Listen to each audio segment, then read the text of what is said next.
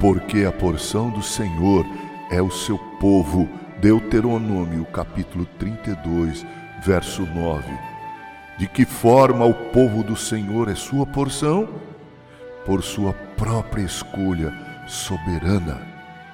Essa é a resposta. Ele os escolheu e colocou seu amor sobre eles. E isto ele fez inteiramente à parte de qualquer bondade que tivesse visto em seu povo. Ele teve misericórdia de quem quis ter misericórdia e determinou um grupo escolhido para a vida eterna. Portanto, eles são sua posse por sua eleição, sem restrições. Eles não são apenas dele por escolha, mas também porque foram comprados. Ele os comprou e pagou por eles até o último centavo. Logo, não pode haver contestação ao seu direito de propriedade.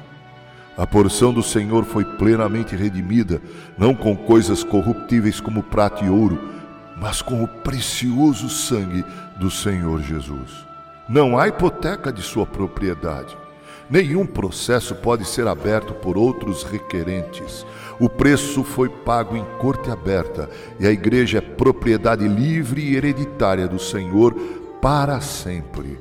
Veja a marca do sangue em todos os escolhidos, invisível aos olhos humanos, mas conhecida por Cristo, pois o Senhor conhece os que lhe pertencem. Ele não esquece nenhum daqueles que redimiu dentre os homens. Ele conta as ovelhas, porque entregou sua vida, e lembra-se bem da igreja pela qual entregou-se a si mesmo. Também pertencem a ele por conquista. Que batalha ele enfrentou em nós antes que fôssemos adquiridos. Por quanto tempo ele sitiou nosso coração, com que frequência nos enviou termos de capitulação, mas nós obstruímos nossos portões e fortificamos nossos muros contra ele. Não nos lembramos daquela gloriosa hora em que ele carregou nosso coração durante a tempestade? Quando ele colocou sua cruz contra a parede, escalou nossa trincheira, colocando em nossas fortalezas a bandeira vermelha o sangue de sua misericórdia onipotente?